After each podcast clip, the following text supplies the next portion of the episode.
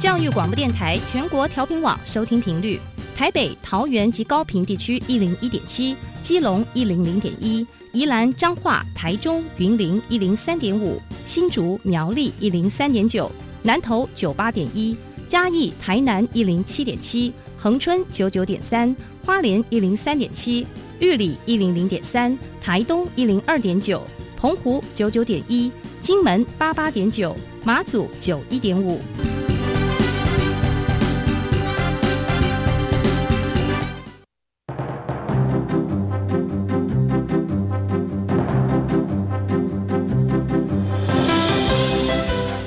湾的教育要怎么做才能使孩子面对未来的社会呢？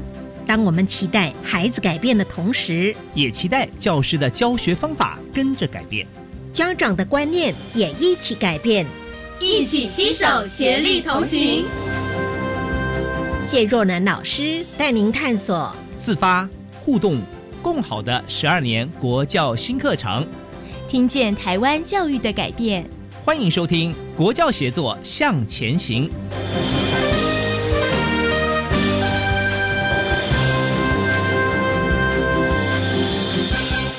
国教协作向前行，欢迎听众朋友在周三的晚上一起来收听我们的节目。今天我们邀请的这位老师呢，有一个梦想，从一个梦想到梦的 N 次方。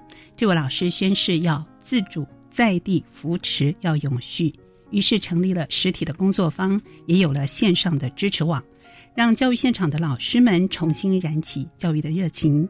他们各自美丽，遍地开花，蔚然成林。今天非常的荣幸，为听众朋友邀请到的是南投县立爽文国中的王振中老师。老师您好，是呃，主持人好，各位听众朋友大家好，我是振中老师，你可以叫我大叔。好，大叔郑中老师，他们都习惯叫我大叔了，是比较亲切。是是是，对。大叔呢，也是梦的 N 次方教师自主专业发展工作坊的全国总招，是这名称很长，我们简称梦恩，对梦恩，对。好，那老师呢，也是聘任督学，是是是是，在我们爽文国中有很长的一段时间，二十三年。所以我们要回忆一下啊。你怎么样来介绍，让听众朋友认识爽文国中？是爽文国中就是一个非常典型的偏乡学校，全校六班。那我去到那边二十三年，到现在为止，它还是全台湾最穷的平地的一个学区。那二呃，我不是南投人，我是台南人。那一些因缘际会、人生的际遇，所以我去到了这个学校分发，公费分发。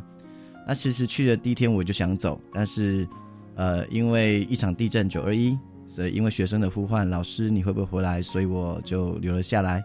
那一开始也没有想留很久，但是因为你知道，教育这种行业就是你一旦投入就忘记要离开。对，所以到现在是第二十三年。嗯，那这个学校现在最特别的地方就是，它大概是全台湾偏向唯一，呃，学生人数正成长的一个学校。嗯，那，少子化很严重。嗯我的学区的国小毕业生这几年在二十年来下降了百分之四十，就是国小毕业生。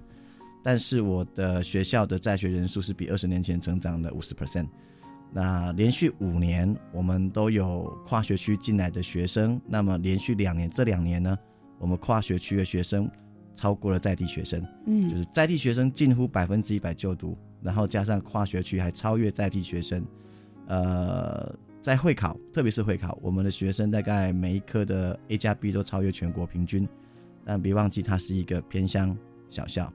那这是我们一群人在这里那努力的二十年，让这些孩子获得公平的一个教育机会，所看见的开花结果。嗯，对，开花结果的确不容易。是，怎么样让教育伙伴们大家可以一起前进？我觉得这是最重要的一件事情。是，您有所感动，可是这份感动要落实，而且要让你的教育伙伴，我们朝向同样的目标来前进的时候，其实它有它一定的挑战跟难度。是是，我觉得其实。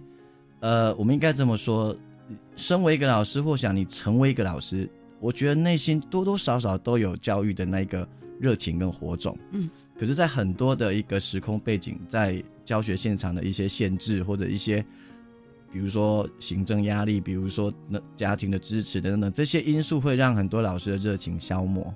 那我在我的学校二十三年来，我始终都是一个行政主管，就是从。组长到主任，我当教务主任当了大概十几年。而且你去第一年好像就接训导组长，对那个六班的学校嘛，就我就当了训导组长。嗯，那我觉得特别是在教教导主任的这个位置上，我做了一我做了一直以来十几年二十年，我一直在做一件事情，就是做示范，然后做铺垫，做酝酿。呃，我们常跟孩子讲说，我我其实我们对他对孩子的方式就是说，孩子不一定会做你说的，但是孩子会做他看见的。They see and they do。老师也一样。呃，特别是如果你是在一个教务主任位置，本来就是应该是一个教教学专业领导的一个位置。那如果你只是说，但是你并没有做，老师不一定会做，因为他会觉得你只是办业务。嗯。可是如果你自己也做，而且带着做。而且不断在做，那我想老师们会看着你，然后他们会去做他看见的事情。那你把这个班级影响了，你把这个任课的班级影响了，他到别的任课班级，他回过头去影响老师，满足学生的学习需求，是一个老师教学专业的最低表现。我想很少有老师会去拒绝老学生对于自己学习的更高要求。所以如果我们在自己的班上酝酿了、铺垫了、示范了，那么。他去影响其他老师，那这个教学改变就很有可能会逐渐的去成型。我的学校大概就是这样走过来，所以现在学校的大部分老师的教学都已经有了蛮明显的一个改变，呃，以学生为主，然后希望让学生成为教学一个学习的主体。那大概就是二十几年来不断在做的事情了。可是刚开始你到这所学校的时候看到的景象应该很特别吧？虽然现在回头二十三年我们来谈它，是，但是从一开始，我相信那个信心不是在一开始就建立起来。是，一开始你看到他上课的时候，很多同学是在坐在角落里聊天嘛？是啊，我觉得，嗯，二十三年前看到了，其实我觉得还蛮典型的，就是个偏向的样子啊，因为师资结构是不完整的。那教学专业当然没有那么的足够，那也因为很多我刚刚说的这些先天不足的教育现场的一些环境的影响，所以老师的热情是消磨殆尽的。对，那所以当然，呃，家庭的支持也很薄弱，社区的文化刺激也很少，所以学生的学习动机是很低很低的。嗯，那所以二十三年前会让我有信心的一个来源，其实还是在学生的身上。嗯，怎么说？因为当你发现你呃。尝试各种不一样的方式，去让孩子觉得学习不是一件那么，呃困难的事情，也或者让他们觉得学习是一件可以让自己觉得有收获的、有成长的那种会愉快的，那么呃他们的表现会有所成长。呃，我我之前常讲的就是说我我们不太会去看我们的孩子，我们不太会拿整个社会的共同一套标准一个尺去看我们孩子的一个成长。我们只是每天看我们的孩子离开了起点多远，那因为每天你看见他离开一点点，离开那个每天离开一点点，对来说都是一点点，你觉得自己做事情是有价值的、有意义的一个积累。那所以我觉得我一开始的信息来源，坦白讲，的确不是来自于同才，不是来自于学校，而是来自于我，因为我尽可能的去尝试各种的方法，让我的孩子有所进步。让我的孩子有所成长，感受教育的可能性。那因为这些进步成长，因为他们这些离开自己的起点，才会让我觉得说，我对我自己所做的事情是感觉到有价值、有信心的。那些信心的逐渐积累、积累、积累，才会成为我后来就是就是说能够愿意继续坚持下去一个很重要的一个原因。所以，我想我也会鼓励所有，也许我们在偏乡的老师们，也也许。呃，先谈教学，再谈教育，对，就是我们先把自己教室里面的教学做好，因为当初你不是为了改变教育环境而来的，你是为了孩子的教学而来的，所以孩子是你的信仰啊，当然没错，这句话是很很很切实，因为有时候你当然身处在偏乡，在很多其实不只是偏乡，其实城市的很多课堂的教学的环境，其实每一个老师在不同的区域都有不同的压力啦，那要解决的问题都不太一样，对。你不能说偏乡就是比较辛苦，因为城市有它的辛苦。OK，那但是的确，当你专注在教学这，先把自己的聚焦在教学这件事情上，那是孩子的成长、孩子的表现，你念念不忘必有回响的。你你你愿意投入，那你一定会在他们身上看见或多或少那些成长。那些成长其实对于一个老师而言，应该就是最大的、最重要的一个精神来源啊！没错，没错，我相信很多老师应该都是秉持着这样的一个信仰啊，一个理念。是。那您现在身为南投县的教育处聘任督学，去巡回各个学校，一定也发现到我们在一零八新课纲要实施的现在，会有一些可能面临的一些困难呢？或者您的观察是什么呢？呃，其实应该这么说，一零八课纲我们这一部新课纲啊，跟全世界先进国家课纲其实是。呃，可以等量齐观，它的值啊，它的理念，它的高度，我觉得其实都是一流的。嗯，我应该可以这么说，因为我也去过几个欧洲的国家去走过。呃，芬兰，对我我我在呃去年年初的那个奖我去了，然后也在现场观察了一两礼拜这样。我我的观察，我我们的课纲的精神，这个是跟这个整个世界教育先进国家。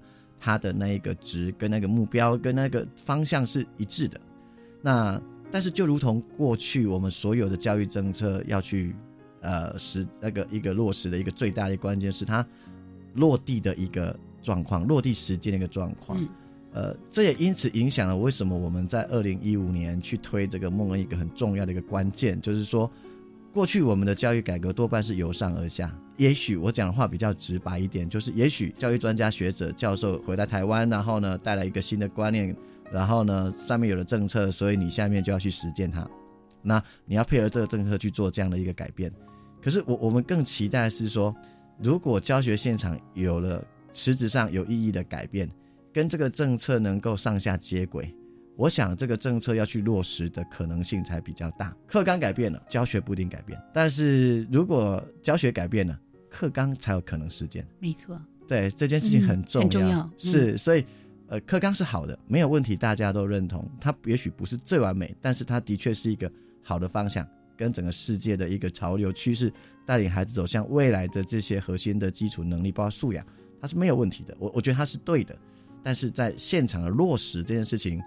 呃，我们不能再像过去一样，就是由上而下领导去做，而是应该由下而上做流动。嗯，那个上下的流动才会促成这个课纲能够具体的用不同的我们刚刚说的各自美丽的样貌在各地去实践。是，所以教师彼此扶持的力量就很重要，就如同我们在爽文的经验一样，我们也不是因为上级指导爽中才成为今天的爽文国中的。我们是因为同才的彼此扶持，有人示范，有人领导，有人酝酿，然后有人示范，然后所以这个学校才逐渐改变的。我们从教学改变，所以这个学校的教育才有了新的样貌。嗯哼，所以我才说先谈教学，再谈教育。所以先从教学核心本质去改变。那呃，只有 teachers get support and kids get hope。嗯，老师们有了彼此扶持的力量。那去做了这些教学上的改变，课纲的实践才有可能真正发生。当然，他呃其他的相对配套，我我觉得教育部我们的这些长官们在这几年做最好的一件事情是是，真正的去听见了大部分呃现场老师的声音，然后去逐步做了一些对的调整，是包括合理员额的编制，包括偏向教育的条例、教教育三法。呃，行政减量的一个努力等等，这些大概就是这，我觉得是这么多年来我们看到现场最接地气的改变之一。而这些配套措施加上教学现场的这些努力，我觉得课纲才有呃真正的落实实践，而且不是以一套制式的官方的样貌呈现，而是以一个呃课纲的核心精神，然后各自美丽的样貌在现场去。产生去发发生是，所以它不只是由上而下的一种课纲的宣誓跟做法，没错，最重要是上下流动。而且您提到的落地实践这个部分是没错没错。落地实践，我们就看到老师们这种社群的力量，或者是这样的一个热情的展现。是，所以我们要讲说梦的 n 次方。或者一开始你原始的我有一个梦，是。到现在能够配合一零八课纲互相的上下流动，是是，正是它能够遍地开花最重要的展现成果。是，这样的一个成果的展现，在您来看，嗯哼，从一开始的没有预期，只是您在教育现场要这样做，没错。然后也让我们更多的老师们呢，也愿意是。在这样的工作坊里面展现热情。所以为听众朋友来介绍一下，到底什么是梦的 N 次方？对教育现场的老师们来说，非常的熟悉，但是对我们可能家长或一般听众朋友不太了解。是，我觉得。呃，梦的 N 次方，它的第一代啊，哈，应该说二零一五年，呃，我们在呃我在脸书发起这个活动的时候，原本叫做我有一个梦，OK。那之所以会发起这个想法，是因为其实我们应该去回过头来回溯一个教学现场的一个呃风潮的兴起，是因为这十到十五年，台湾的教学现场起了很大的变化，一股风起云涌。其中一个很我观察到一个很重要关键因素，是因为自媒体的兴起。因为老师在透过从最开始的部落格到后来的脸书，他其实到现在是很多老师在 YouTube 有自己的频道，是因为他在这些自媒体可以去分享他的教学的经验、教学的成果、教学的设计，他可以自由的分享，因此这个分享力量扩散出去了，让很多老师可以去看见原来教学可以是这样。呃，这一件事情在自媒体上，老师可以去分享自己的教学这件事情，我我必须说。是整个亚洲华人世界，呃，最了不起的，就是台湾，没有一个国家可以做到像台湾这样子，因为台湾的自由、民主、开放，包括我们的教育主主管机关，相对的的他的呃视野，他的呃开放的心胸的态度，open mind，是支持，他不但是支持教学现场老师这么做，甚至还鼓励，鼓励是鼓励，而且认真看待这些网络社群的一个发展跟需求，嗯。这在全亚洲的华人世界教育圈，以我自己的观察跟很多人的共同的观感，这是绝无仅有的。嗯，OK，也因为这样，所以呃呃，各种教学法遍地开花。可是因为我来自偏乡，我一直关注的就是说，如但是很多偏乡老师其实有资讯落差，也许得不到这样的支持。很多城市老师本来教学就挺不错，他的环境下呃资源是好的。又加上社群媒体的推波助澜，所以他们有更多可以流动的机会。但是偏乡显显现看起来是比较缺乏的。因此，二零一五年我在脸书发起我有一个梦，我期望能够呃创建一个平台，那邀请全台湾现场一流的教师、各年段各科的老师。我们如果用一个比较开玩笑的说法，说我邀请各派掌门人，峨眉、少林、嵩山、武当。各种教学法的掌门人，所以这让这场线我们一起来开一个工作坊。这工作坊各科各年段各种教学法都有，然后让老师自己选择他想参加哪一个班。在参加的过程当中，可以去学习好的方法之外，还可以认识伙伴。那组成你们自己的线上的社群，回到自己的教学现场。也许你全校只有这么一个任课老师，可是可以因为网络社群彼此扶持，对，然后去实践它。然后呢，甚至如果可以的话，那下一次换你上来跟大家分享你的实践。所以孟恩打从一开始就提出五个我们的一个 circle，一个就是学好方法，嗯，呃呃认识伙伴，组成社群，呃回去实践，然后接着就是分享实践。那二零一五年我在脸书发起，当时的教育部长是司法部长，他就在我脸书下面留言说，教育部可以做些什么，请你让我知道。哦，好感动哦。是，所以。他不是因为教育部的某个业务或者是计划，所以委托我去执行，而是我们提出了这样一个想法，在脸书上提出这样一个梦想的时候，教育部回过来表达我可以支持什么。嗯，所以这五年来，因为这样子，孟恩大大小小在教育部的支持，国教署特别是支持的一个情况之下，呃，总共有三十场，从全台湾一区到现在全台湾有八区十区，每一年在实践。三十场总共有超过两万七千个老师参加，各位你要理解，它不是人次一次一次，它是真真实实的超过两万七千个老师来参加。两万七千个概念就是全台湾有将近五分之一的老师参加过这个梦恩。OK，那呃，这股力量就变成是它促成了成千上百个大大小小不同的跨校、跨县市的跨领域的社群的成立。也配合教育部活化教学的这一个计划，提供这些社群充足的子弹，去发展他们的社群，经营他们的社群。很多人在问一件事，特别是在课纲，呃，刚上路之前或刚上路之初，很多人问一件事：他们不会问制度准备好了没有，他们也不太关心，呃，整个结构准备好了没有。他们最常问的一句话就是：“老师准备好了没有？”嗯，那我觉得我们孟恩最想要去跟整个社会社会大众回应的就是，教学从来没有准备好了一天，但我们从来没有停止准备过。我们不是因为课纲上路才开始准备，早在二零一五年课纲还没上路之前，我们就为了我们教学在做准备。是。老师准备好了没有？但是没有永远准备好的那一天。是我们都在教育现场，不断的跟我们的孩子进行这样的一个互动。是我们跟孩子也学习，孩子成为我们的一个信仰，让我们的教学更能够落实这种希望落地在地实践的一个精神。再结合了所有的平台，这个平台网络的要一个互相的结合，让老师呃更能够感受到这样的力量。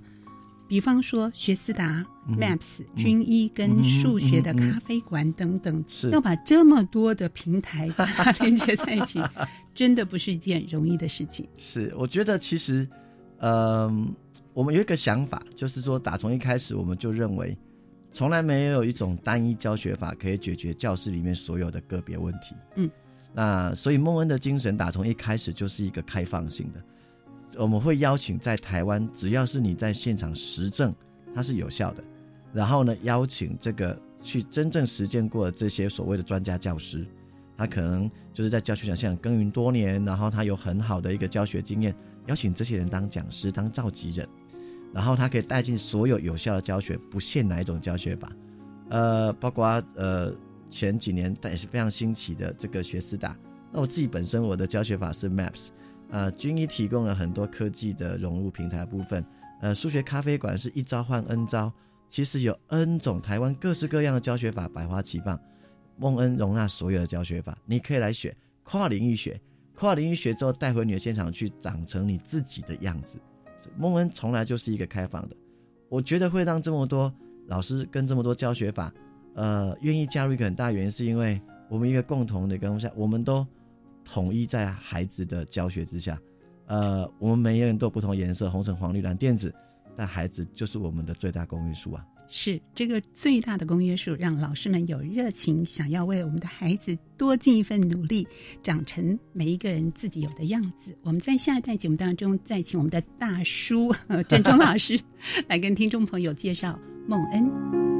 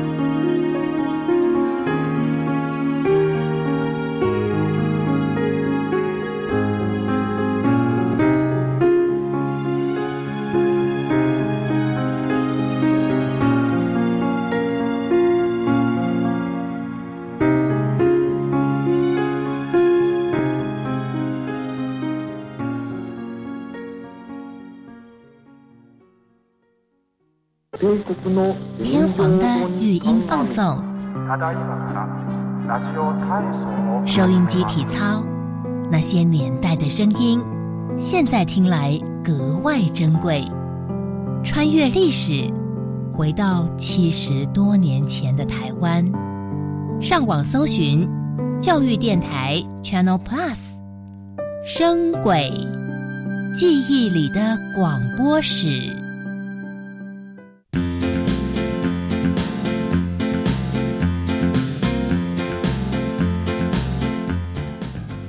教育电台的听众朋友，大家好，我是教育部长潘文忠。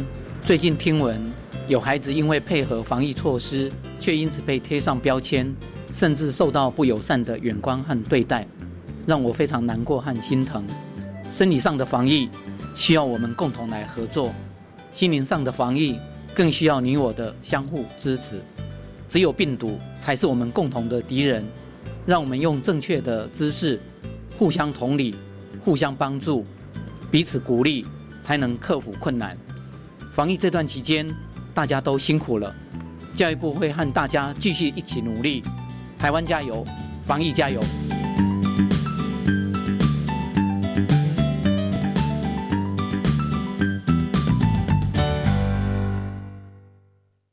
大家好，我们是台湾弦乐团，我们都在教育广播电台。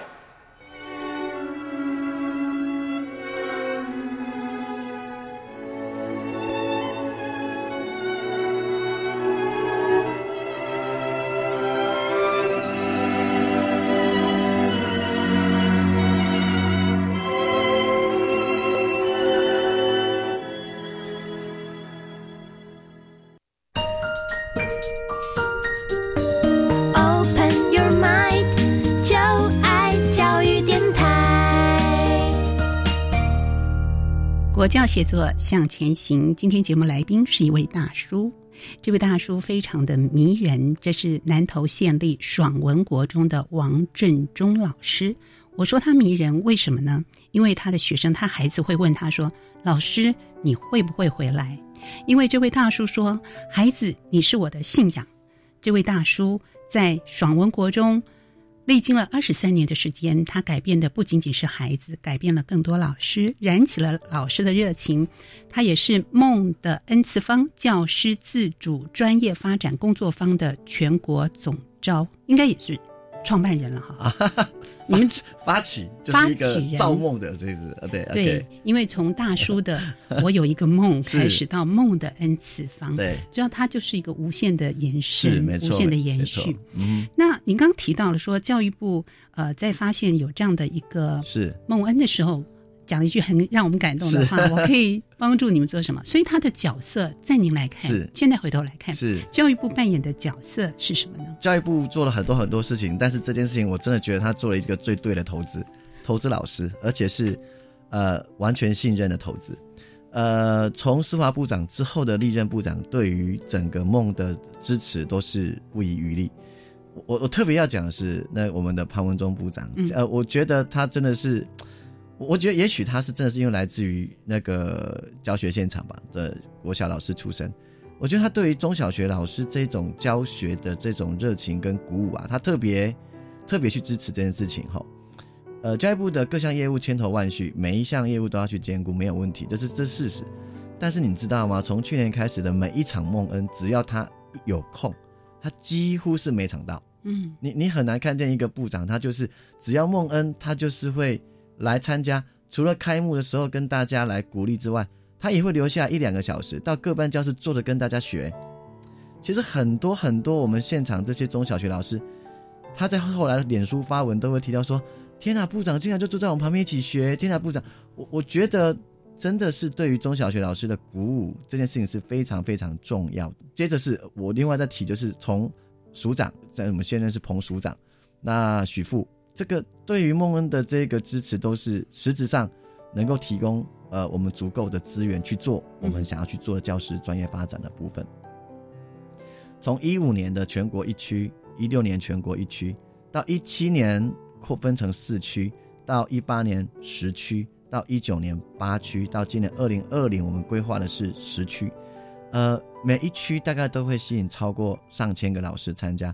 您可能很难想象，最夸张的一区在前年吧，在桃园那一区，嗯，报名前十分钟网络是宕机挂掉的，因为同一时间有一万六千个老师在报名，上网，他要去报名抢那个位置，所以我想跟跟跟江蕙的演唱会差不多，哈哈，对对对对，所以一路以来，呃，从教育部从国教署对于孟恩的支持，不管是实际上的。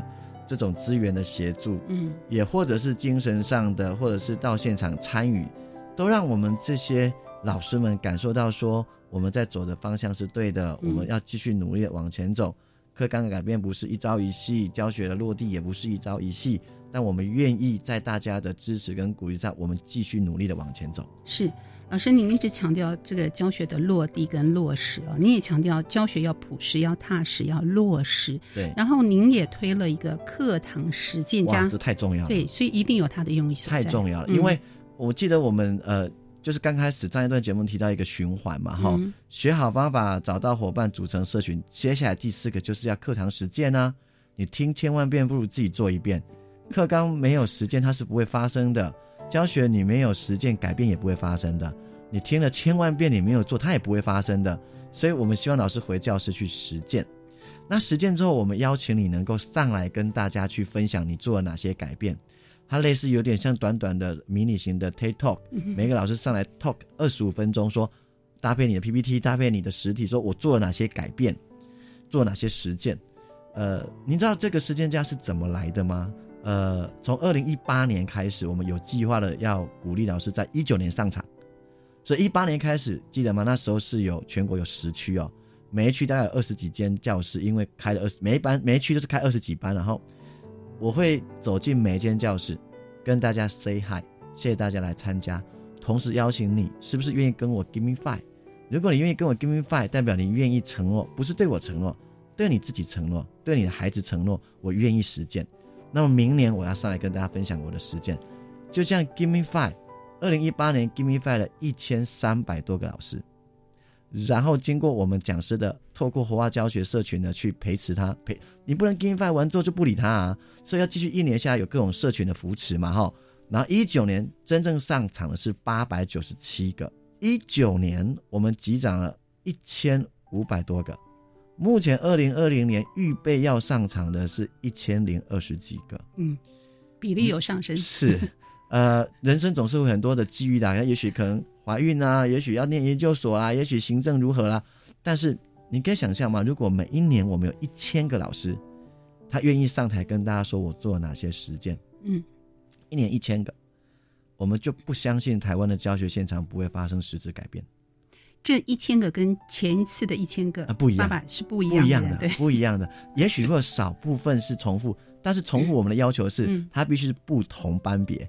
所以你因为国小老师是包班嘛，对，他也许今年在国小国语文实践分享，明年是分享他的国小的数学的实践，这样，我们希望他是不同的班别，甚或是同一个班别，他是不同教学法的实践，是我们希望他每次实践的内容是不一样的，分享是不一样的。大概你很难看见说我们在教育部这个推动的各项计划当中有一个。呃，直性的表现可以用这么大量的量化去呈现。对，每一个不同大大小小计划都在努力，每一个计划主持人、教授、专家们都在推动。但孟恩比较特别，就是说他就是有一群中小学老师去共同推动起来发起的，然后呃，再透过这样的循环的善的力量，去让更多老师上台。最明显的就是我们自己，我自己的班叫做我自己会开班嘛。我自己开班叫做 Maps，那我们国小的 Maps 非常明显，他是一五年的学员，一六年学员，到了一七担任助理，到了一八年实践家，到了一九年变讲师，二零二零他已经成为开班的召集人。哇，对，这这就是一个最典型的一个历程嘛。从一开始他参加学员，然后开始呢担任那个开班讲师的小助手。然后接着呢，变成实践家的分享，然后最后成为讲师，然后现在要开班召集讲师群，到不同的县市开班。我我们希望看见就是一个这样子教师社群能量的不断滚动，因为扶持，然后不断的怎样增能去扩散。对，对。于老师们来说，增能或我们说这种社群的互相的支持，这种力量是特别特别重要。那在这些想要改变而且已经落实的课堂实践家老师们，有没有让你印象比较深刻的？老师们的改变？是我我我我想一个印象很深刻就是，呃，在台南我们遇到一个一个一个一个实践家，嗯，呃，他是呃接近预产期。辛苦的老师，但是他就是说，我要来分享我的实践，嗯，我要让我的孩子知道说，呃，妈妈是一个专业而愿意改变的老师，我要他来这个梦梦的现场，感受满满的正能量，然后呢，带着这个那个能量呢，我回去再把它怎样，好好的把它生出来，嗯，类似像这样子动人的故事哈，我有一个地方大家可以看得到，我们在。今年的三月二号，三月二号，我们把梦恩的粉丝专业成立了。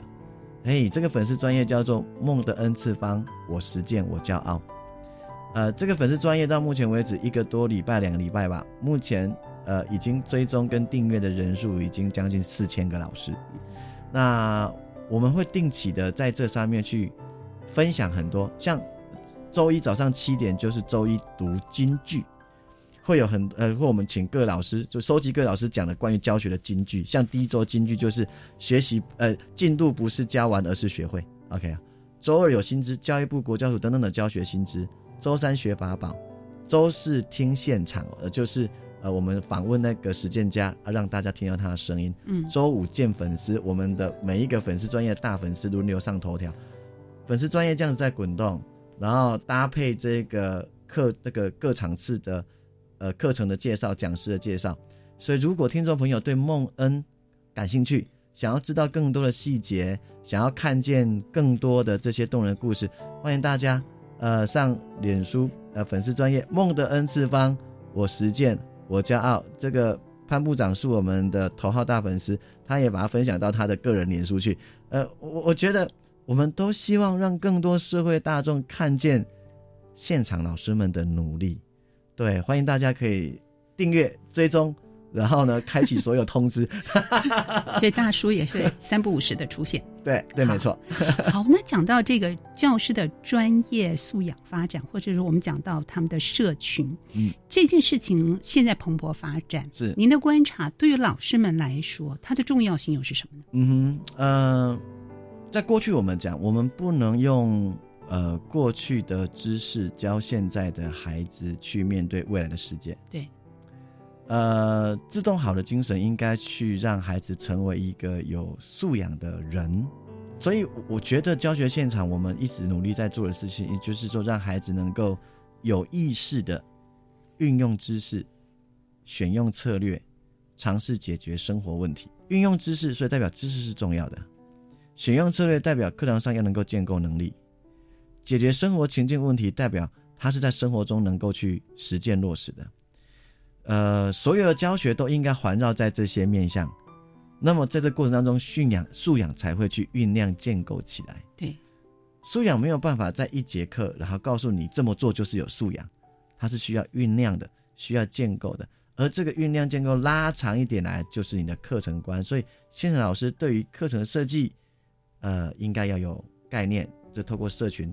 共同讨论长程的课程地图，接着短期的是每一堂课的教学是有素养的，所以呃，怎么样孩子在教室里面透过体验到知识、感受到知识、运用知识解决问题，然后去创造出更多不同对知识的诠释跟解释，这些都需要透过社群。啊，透过社群，呃，这个包括是专家、教授、学者们的这些工作方，它也是社群的一部分，同才伙伴的经验分享。同才伙伴的这个问题解决策略，这也是社群；专家教师的提点，这也是社群。呃，课纲能不能真正的落地实践？除了呃制度、法规等等的配套之外，我想一个完全不能去否认的，就是社群的蓬勃多元的发展，这会是影响课纲能不能真正落地时间一个很重要关键因素。是。这样的一个关键因素呢，其实最重要的就是老师。是节目最后给我们的老师们加油鼓励一下。呃，是疫情正在蔓延，那其实现场老师们除了本身的教学之外，其实呃对孩子的健康的守护也都要花很大的心思。最近最热门的一个就是万一停课这一个远距教学的问题，你可以看见所有老师心心念念的都是，不管在什么地方，不管在什么时候，我们是不是都能够让我们的孩子在我们的努力之下得到最专业而公平的对待？老师们加油，辛苦了，我们一起向前行。我们一定可以做得更好，可以走得更远。我们一起加油！是我们一起跟大叔老师一起加油。是我们一起努力。好，谢谢您，谢谢，谢谢，拜拜，拜拜。梦的 N 次方，点亮每盏光，为老师争能，带领孩子去他想去的地方，让孩子因为我们的陪伴，因为我们的专业，可以为梦想插上翅膀，飞得更远，飞得更高。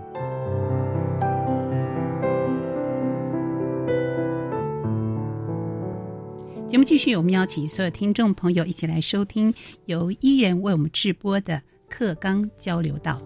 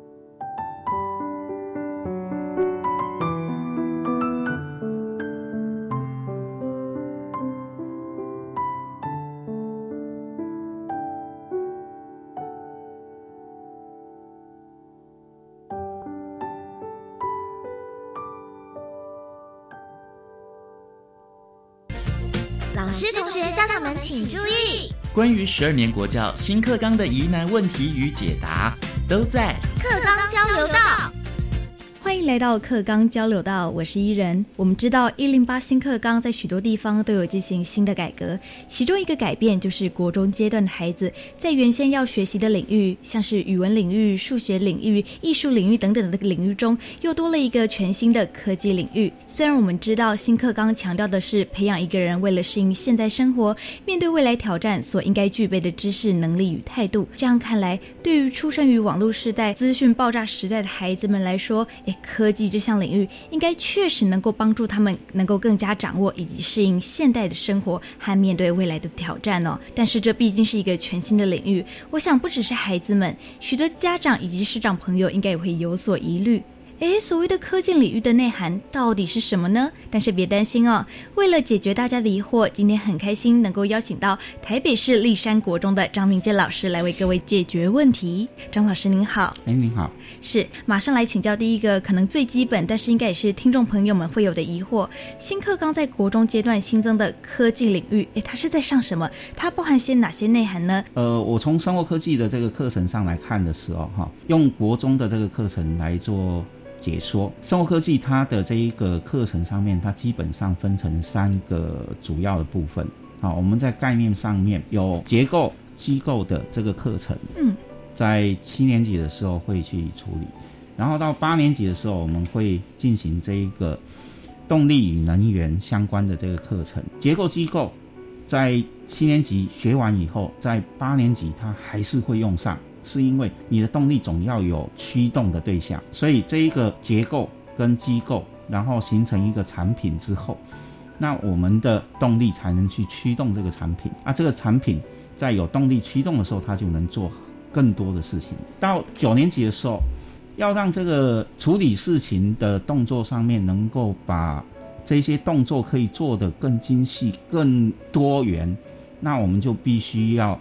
让这一个设备被设计成像人一样可以主动的做事。那能主动做事的时候，我们就必须要在这一个课程上面会有机电控制的这个动作上面，要让学生去理解说，哦，原来他能这样子取代人的工作的原因是有这样子机电控制的这个能力在里头安排着。可是我们在处理的时候，哈，要整个通通都。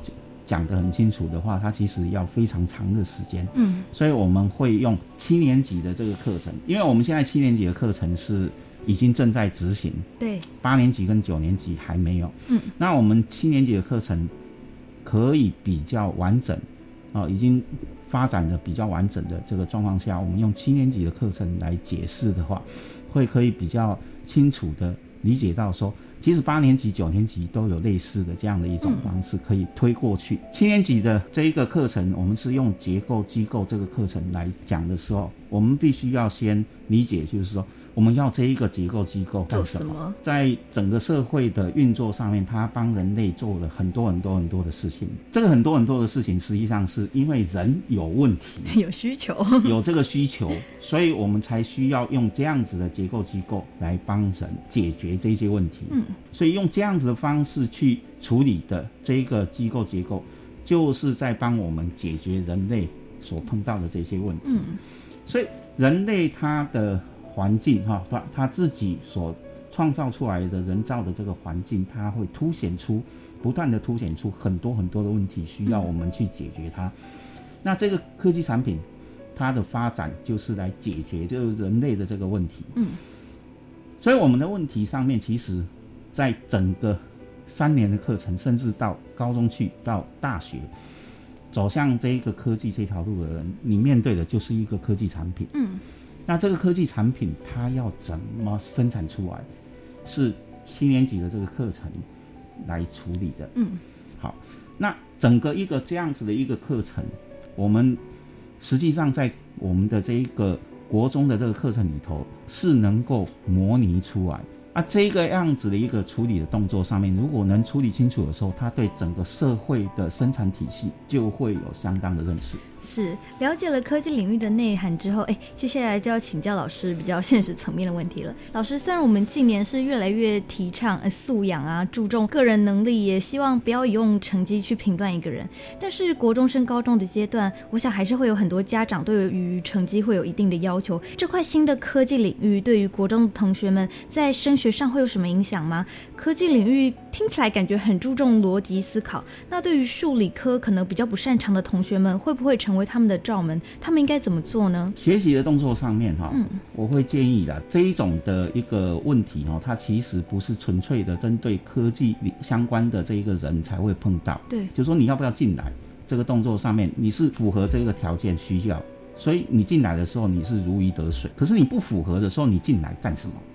你等于是找自己麻烦。所以在这样的状况下的时候，那你要不要学？如果你真的不想走这一条路，嗯。啊，你不学会有什么后？这是我们必须去考虑的。我这边会提醒，就是其实学习的动作上面，它有两种形态，一种是专业学习，另外一种我们称它叫鉴赏学习。专业学习是未来你要走的路，你当然要专业学习。所以我们不太会去忽略它，也很清楚该怎么办。我们反而会常常忽略的是鉴赏学习这一块。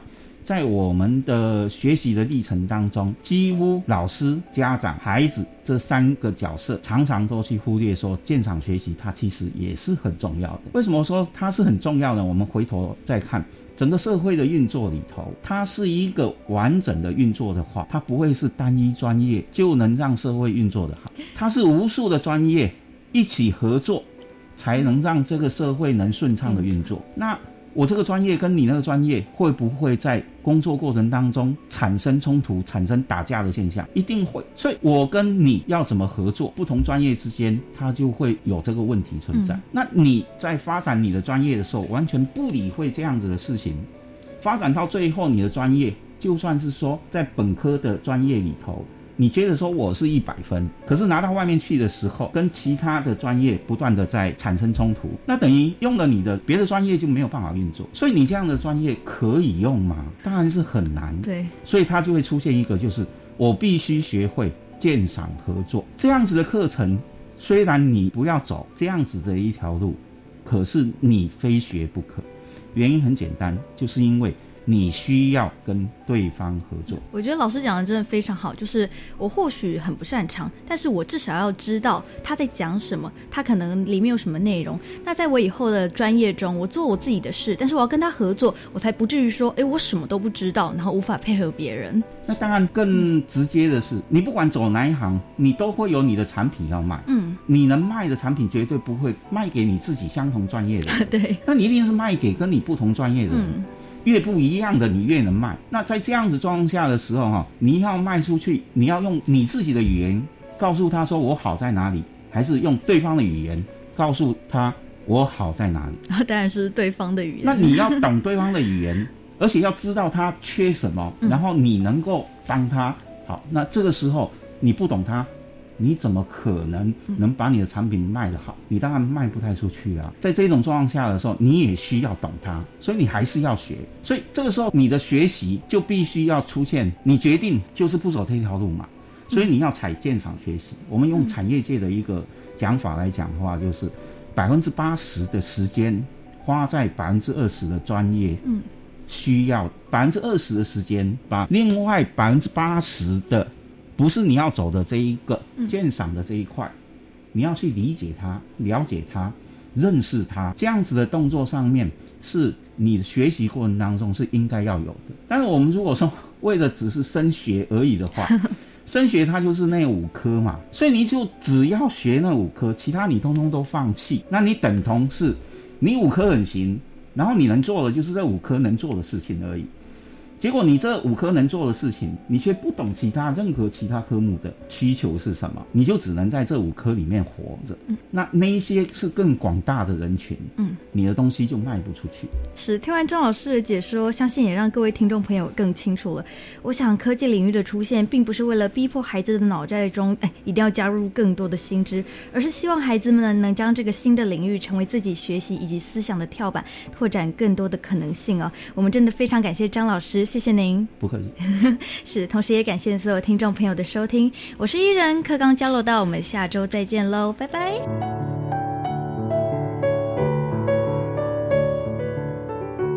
同时呢，我们要感谢所有听众朋友的收听，欢迎您在每个礼拜三的晚上六点零五分继续收听我们的国教写作向前行。我们所有的节目内容也会放在我们的电子报当中，欢迎听众朋友来订阅。感谢您的收听，祝您晚安，拜拜。自发学习，师生互动，创造共好校园。